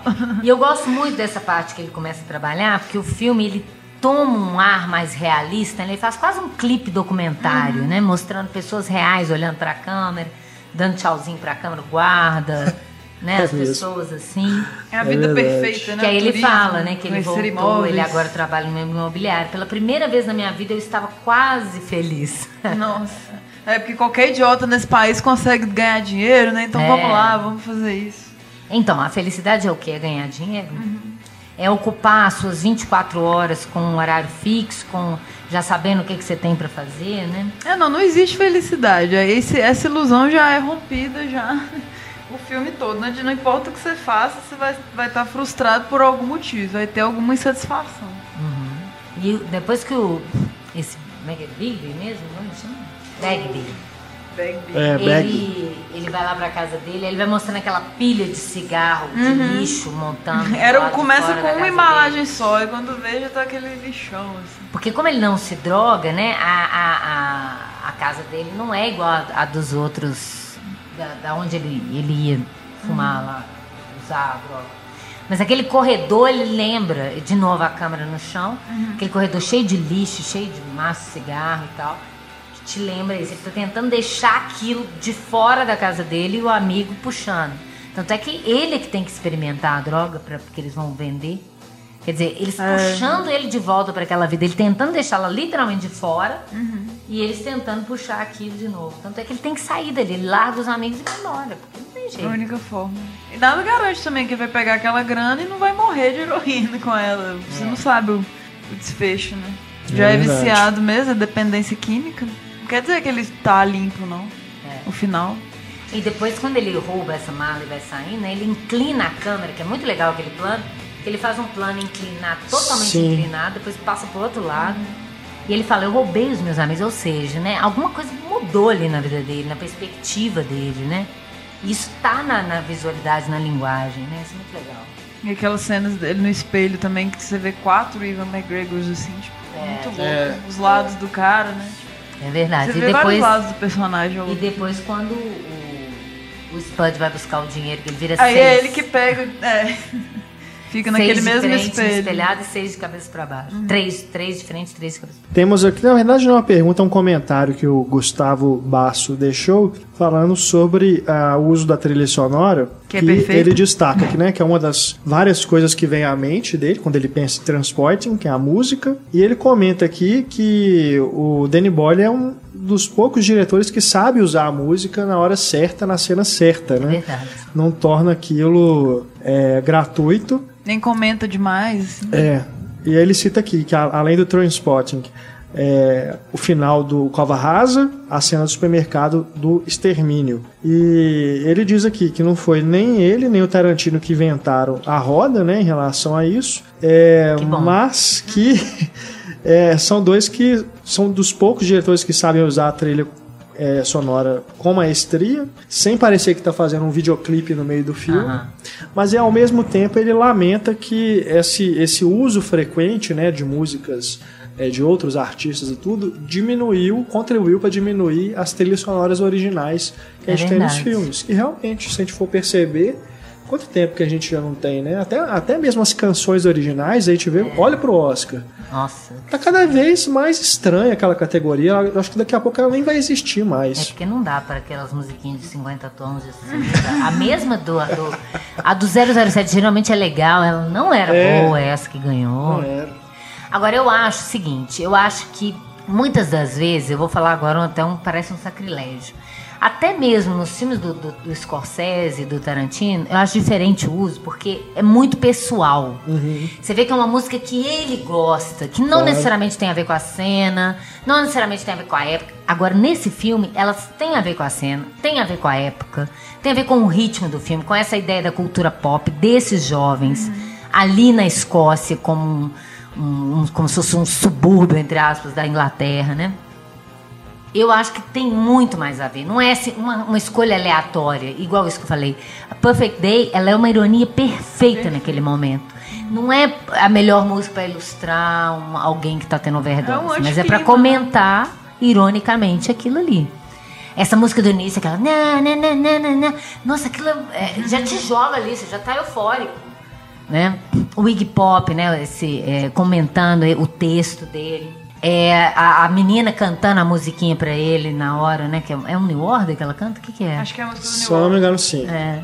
É. Né? Tem, eu acho que tem a ver, tem a ver com a época que ele está tratando. Eu acho que eu, não dá para tro- substituir nenhuma música dessa. Não que nos outros filmes dê, mas entende o que eu tô falando? Por exemplo, o Tarantino rouba coisa do Ennio Morricone. Aí o povo acha. Outro dia eu passei um filme para os alunos do, do, do Sérgio Leone. Ah, isso do Tarantino. Eu falei, não. Tarantino é que rouba isso. Não, o Tarantino rouba, é, rouba no melhor dos sentidos, né? Nesse sentido de ser pós-moderno, de pegar tudo e misturar e virar aquilo virar dele, né? E mistura mesmo, que tem alguns, é, alguns momentos de música clássica. É. E tem bandas super de submundo, assim, E também, ele alternativas. comenta que isso, ele coloca. fala, se você vai, vai largar a heroína, você tem que arrumar um outro tipo de música, né? Aí ele bota Carmen, Músicas tranquilas, né? Tipo.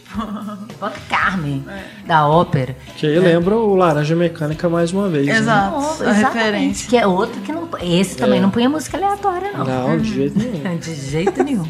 Você substitui uma música do Kubrick, você tem outro filme. É. Eu citaria também outros diretores que fazem esse bom uso da trilha, o Cameron Crowe, Aham, é o verdade. Wes Anderson, Aham. a Sofia Coppola também, E pra mim, o Baz Luhrmann. e o Baz Luhrmann, sim. É. Porque no Romeo e Julieta também a trilha é perfeita, encaixa perfeito. É. E também são músicas pop. Os outros também, E, no claro, Moulin não é que ele Rouge. não possa gostar No Grande músicas Gatsby. e tal. Pode gostar da música, Tem que não é encaixar, isso. tem que Mas combinar. tem que ter muito É. a ver com o filme. Não que o- o- o- nenhum desses que eu falei faz uma música que é horrorosa, não tem nada a ver com a cena. Mas é uma escolha, é uma escolha muito pessoal, É, né? Entende? o que concordo. falando? Sim, O, entendo o e próprio. Scorsese fala isso, né? A Scorsese é um que usa também muito bem a É. A. Thelma tava montando, ela queria outra música. Ele, não, mas eu já pensei nessa, porque eu gosto dessa música, então vai ser ela. É, a grande diferença é que ele tem bom gosto. É. Muito bom gosto. Ainda bem, né? Isso Que ele viveu pro na melhor filme, época de, né? de música do mundo, que é os 60 e 70. É. Mas, e aí, esse texto, só pra fechar na, da historinha mesmo, esse texto final da- da- que ele vem, que a gente já comentou, né? Que ele vem caminhando em direção à câmera, vai se deslocando no primeiro plano, né? Por que eu fiz isso? Teria várias respostas, todas mentira. A verdade é que eu sou mal. Agora eu vou entrar na linha e seguir em frente. Eu, vou, eu sou mal, então eu vou entrar na linha e seguir em frente. Escolhi a vida, já estou ansioso.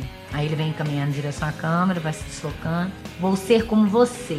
Terei trabalho, família, televisão, máquina de lavar, carro, CD player, abridor de latas elétricas. Abridor de latas elétricas eu acho É ótimo. genial. Porque essa coisa que você não precisa disso, né? É, seguro dentário, prestações, casa, roupa esportiva, mala, um bom É terno. deboche, né? Vou ver TV comendo porcaria, filhos. E ele bota tudo como se tivesse o mesmo peso. E, e volta pro início do filme, né? Passear Escolha no parque, jogar golfe, lavar o carro, ter vários casacos, Natal em família, isenção de impostos. Não, isso, Isso. é a deixa perfeita pro texto lá do Clube da Luta, É. em que ele vai falando isso tudo. É. A sua calça jeans não é você. Uhum. É. A televisão não, você não é a sua televisão, você não é isso, você não é isso que você consome. Ele sufoca a gente com esse lixo, assim. Você fala, Legal, aí você fala. fica, pera, o mundo é isso? O que, que eu vou Que ele fazer agora? compra louça com imperfeições, né? pra mostrar que, que foi feito por gente humana. Não, no Clube da Luta é perfeita aquela cena que o, que o Edward Norton tá no apartamento e o apartamento vira um, Ah, Um catálogo, uma revista. catálogo né, de, Nossa. de loja de compra. decoração. Ele fala assim, ah, por que, que eu tenho que ter Sensacional isso? Eu tenho aquilo. que ter. Importa por quê. Isso, a minha casa agora se tornou revista. É. Então você mais feliz? Não. Você vai afundar o peito no. a cabeça no peito do cara lá com câncer no Você testículo. vai ficar feliz É. com isso, com destruir essa casa, né? Essa E é o Clube da. Luta é, é mais soco no estômago ainda, porque é essa ideia de Literalmente. que. Não, olha, é, a minha vida é tão sem sentido que. Pra eu ter um pouco de prazer, eu quero conhecer gente que sofre muito. É. Pra eu achar que o meu, meu sofrimento não é tão grande. Olha que horror. É basicamente. Vou atrás É. de gente com câncer no testículo pra eu não achar que a minha vida é tão merda assim.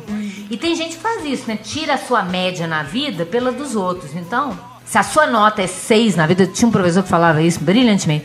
Se a sua nota é 6 na vida, você tem que tentar tirar 10. Mas tem gente que quer que todo mundo tire 5 pra você ficar numa média boa.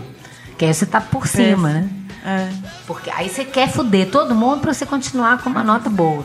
Em vez de, da pessoa almejar melhorar de vida, seja o que for isso. Né? Tirar alguma essência realmente da, da vida, né?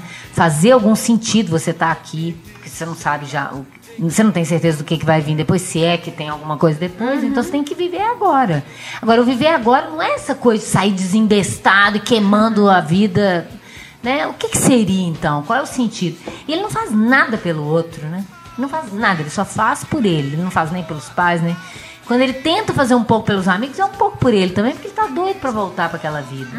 Quando ele vê que aquilo ali é uma fria também, porque aqueles amigos também não vale a pena de se dedicar, ele fala, agora eu tenho dinheiro, então agora eu vou ser feliz, vou ter coisas, né? Ou seja, não é um final feliz, de jeito nenhum, e ainda traiu nada. os amigos. Já era o início, né? Já era A única coisa que tal. parecia que ele tinha, que eram os amigos, nem isso ele tem mais.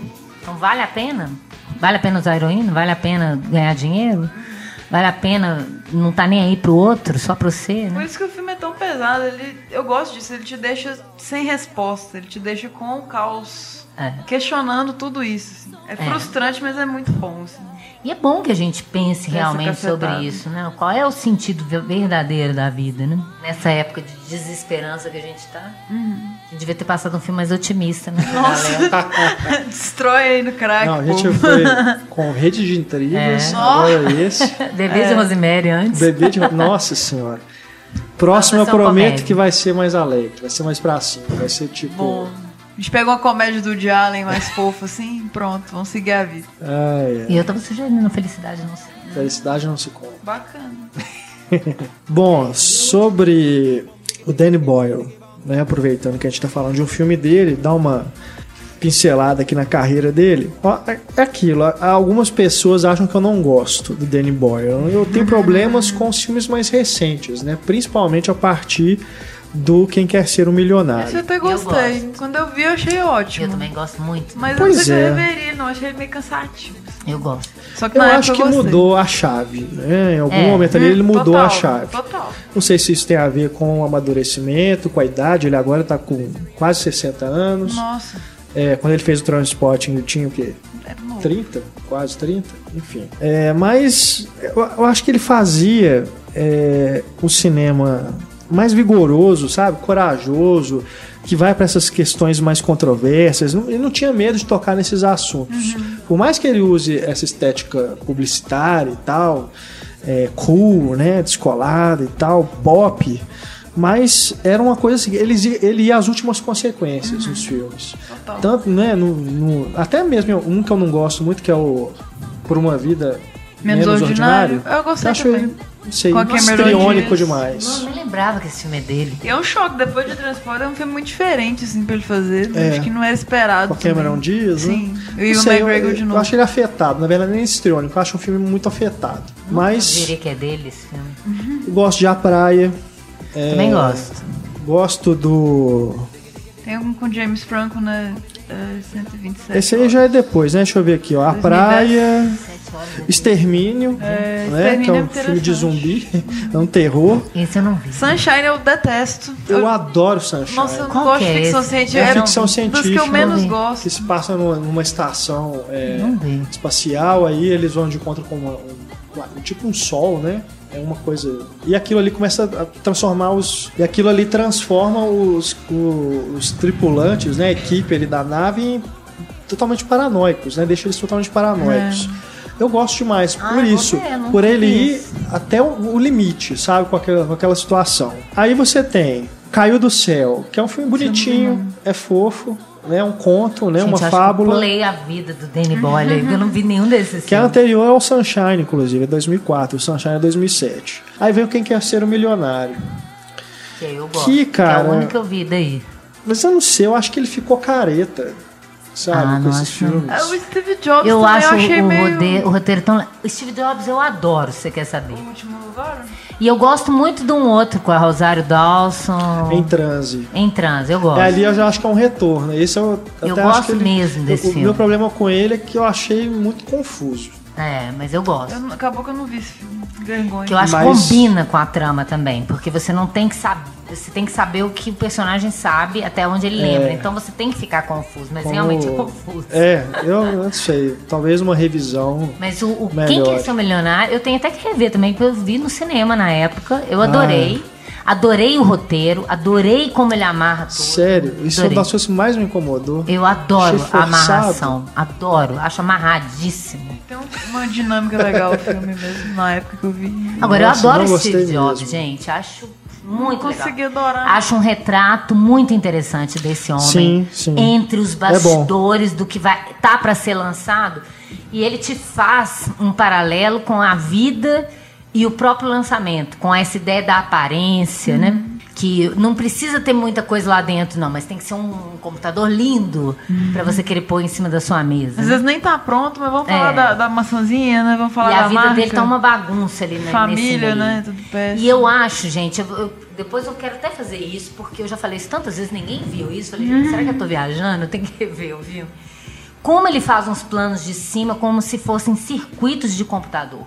Aqueles circuitos quando você abre a máquina atrás, que tem uma coisa ligando com a outra, com uma, uma cor aqui, outra cor ali. Ele faz isso muito, principalmente na conversa final dele com a menina, com a filha, que eles estão em cima da, dos bastidores do palco, assim, e ele põe a câmera lá no alto da estrutura e eles viram engrenagens ali. Pecinhas computador mesmo. visto, visto aberto. Então, eu acho isso muito legal. Assim, e, e invisível, ele consegue fazer isso de invisível. Tô falando assim, não é um plano. Porque o transporting é muito claro, né? A forma, a linguagem, ela é muito evidente. Ela pula na sua cara. Talvez é por isso que a gente sente falta, que a gente não vê isso mais nos outros filmes dele depois. Mesmo no Quem Quer Ser Milionário, que você está falando que ele encareta, porque isso tem um ritmo frenético, então não é uma coisa que você fala, igual esses outros filmes aí que eu não vi. Você fala assim, olha, isso é Danny Boy, né? Ele faz muitos filmes diferentes um do outro, É. né? Assim, de gêneros diferentes, de propósitos diferentes. Aí fica.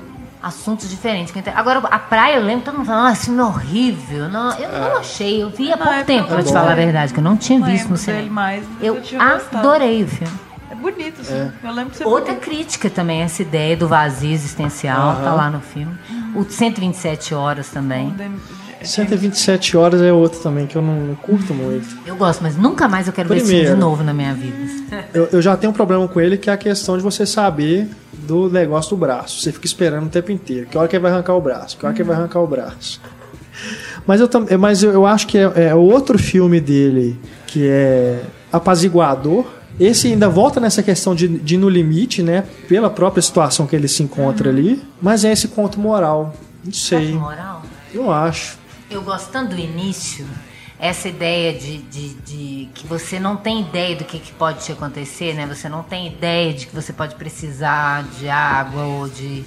Cada gota que você desperdiça, ele tem uns detalhes, assim, que ele bebe água e a água escorre e cai o pinguinho no chão. Aí você fala, não, essa água vai fazer falta lá. Você lembra daquele pingo que foi desperdiçado, né? Porque te- teria tudo pra ser um filme só sobre a vida daquele cara em detalhes, e isso aí não aconteceu comigo, não tem nada com isso, ainda bem que não aconteceu comigo. Mas ele me, ele me faz pensar, não sei se isso em todas as pessoas, mas em mim ele provocou isso. De dar valor pra cada coisa que você pensa em fazer e não faz. Ah, depois eu faço, sabe? É, Pode não ter a chance de novo. é, e ele sabe fazer isso bem, porque é um filme difícil, porque vai ficar enclausurado lá às 127 horas, então ele usa esses flashes que voltam, né, pra, pra um outro momento. É. Eu gostei muito enquanto eu tava vendo, mas depois, quando vai chegando no final da agonia, eu não quero ver aquilo nunca mais na minha vida. Não, sinceramente. É. Só se eu precisar muito pro, pro meu trabalho, porque é desesperador demais, né? Você não precisa ver em detalhes alguém cortando um osso, um Não, tendão. Nossa, aflitivo demais. Mas vamos ver, né? Com o Transporting 2, voltando aí talvez a um- uma coisa mais pessoal. Porque o, o Steve Jobs, apesar de eu gostar de, de coisas, muitas coisas nele, eu, eu não sei, eu, de alguma forma eu sinto que aquilo não é uma, uma coisa pessoal, que ele estava afim de fazer. Caiu no colo dele. Claro que ele fez com, né, com interesse. Mas assim, não é um filme que o Danny Boyle faria, que ele perseguiria pra fazer, entendeu? Sei lá. Eu não sei, eu acho alguma- que... Eu sinto alguma coisa ali meio distante, assim, meio fria, sabe? Mas eu acho que isso tem a ver com o tema do que ele está tratando. Aham. Essa frieza do próprio da máquina, da máquina Steve Do Jobs. próprio Steve Jobs, Ah. Steve Por Jobs. isso que é interessante isso que eu tava falando. Não é, ele não é um cineasta que fala, "Ah, isso é o Danny Boyle. Não, porque cada filme é o que o Billy Wilder falava. Por isso que eu acho ele. E, e eu tenho uma mania, né, por ter estudado o Billy Wilder, eu tenho uma mania de tentar sempre fazer uns paralelos com um contador de história mais atual que remeta a ele. Não comparando os dois. Mas essa ideia de que o Billy Wilder falava que eu não tenho um estilo, gente. Cada história vai me pedir um estilo diferente. E eu tenho que tentar responder a esse estilo que a história me pede. Eu não tenho que me sobrepujar à história que eu tô contando. Eu não tenho que aparecer mais do que a história que eu tô contando, né? Que isso vai na contramão de um Godard. Porque o Godard tá preocupado em falar que ele gosta daquilo, que tal, mas é. Então vão quebrar isso, não vou deixar ninguém se envolver, blá, blá, blá, blá, blá, que é, um- é uma, uma possibilidade que o interessa e o artista tem direito de trabalhar com o que ele quiser, né? Mas eu acho que o que. Agora, eu não entendo, eu tenho que rever esses outros. Ver esses filmes que vocês falaram aí que eu não conheço. Porque na verdade agora eu tô descobrindo que eu conheço muito pouco dele. Eu É, conheço é. esse, o Cova Rasa, o 127 Horas, o Quem Quer Ser um Milionário e esse outro que eu falei da Rosário Dawson em transe. em trânsito. E o resto eu não vi nada. Então eu não posso falar de tudo. Mas por esses cinco filmes que eu tô falando, cada um tão diferente do outro. É. É, não, o Caiu Né? do Céu e o Sunshine são antagônicos. Assim. Tem Uhum. nada a ver um com o outro. Caiu do Céu, acho que é o primeiro filme que você vê e fala assim: não, é um filme do Danny Boyle. Porque é um, é um- é é- ele é fofo, é um, é um conto de fadas quase. É. Um garotinho que encontra um, um- um- dinheiro. Uma Ah, é mala aquele de que no dinheiro. pôster tem um garotinho. É. Nossa, é bonitinho, é agora muito bom o filme. É é bem contado, bem narrado, sabe? Mas o Mas Steve Jobs não também é é, bem dele. conservador, né? Você tava falando que ele ficou assim, eu achei o filme bem neutro, sabe? Eu, eu. Eu Eu gosto da neutro. abordagem do filme. É. O jeito que ele aborda aquele homem, assim. Acho bem interessante. Melhor do que qualquer biografia. Eu gosto Não é da- uma biografia. Da ambiguidade de sentimentos que ele, É. que ele causa em relação a- ao, ao Steve Jobs. Você odeia, mas se admira o cara. Fica com dó também, porque É. o cara não consegue ter uma vida, né, direito. E essa coisa cíclica, né? De novo, ele tá tão preocupado em fazer um lançamento, em ser uma sensação, que a vida dele mesmo, cadê o sentido? É. E aí, cada frustração que ele não consegue lançar uma coisa, ué, se ele tá depositando tudo, largando a vida pessoal por causa daquilo, a frustração é ainda maior. É. E essa coisa cíclica, né? Ele tá sempre tentando a mesma coisa. E a vida dele de verdade com as pessoas, ele não resolve. É verdade. Essa abordagem é o que eu mais gosto do filme. Eu acho maduro isso. Acho dos filmes mais maduros que eu vi, assim, de biografia de alguém. Não tá preocupado em contar detalhes, aconteceu isso, fatos da vida da pessoa, mas em analisar psicologicamente aquela personalidade. E isso tá no filme de uma forma muito legal. É um mérito é que ele também não endeusa de jeito nenhum. Ele, Pois é. O cara virou quase um crápula, assim. É, ele é só Deus porque ele é o Fassbender, né? Ah! O Transporting 2 está previsto pro ano que vem, né? 2017. É, acho que a notícia que saiu. Não sei se já começou a rodar, mas Ainda eu não. vi que a previsão... Teve a notícia É, e parou. Já, saberia também, né? né? de- não teve mais nenhuma atualização. Nem Assim. no IMDB. É, Posso, tá- é, acho que não tá podemos até olhar, sem fiquei título. curiosa, mas assim, foi uma notícia que só teve uma nota. dizer o, a- o avanço andamento, da né? produção, né? É, vamos ver. Assim que estiver pronto, a gente fala sobre ele. Uhum. E neste programa a gente vai botando um ponto final. Vamos chegando aqui ao final do, da nossa discussão sobre o Trainspotting e alguns outros filmes do Danny Boyle. Agradecendo aqui aos nossos três assinantes que participaram, Fábio, Aline e Gustavo. Agradecendo Ana Lúcia, mais uma vez pela presença, Estefânia. Valeu demais. Valeu. E a você, querido ouvinte, muito, muito obrigado pela companhia, pela audiência de sempre. Nosso e-mail, mais uma vez, para quem quiser entrar em contato, cinema.cinemicena.com.br. Procure o Cinema em Cena também, acompanhe o Cinema em Cena nas redes sociais. Instagram. Instagram, Facebook e Twitter. E a gente se encontra no próximo podcast Cinema em Cena. Um grande abraço, até mais, tchau.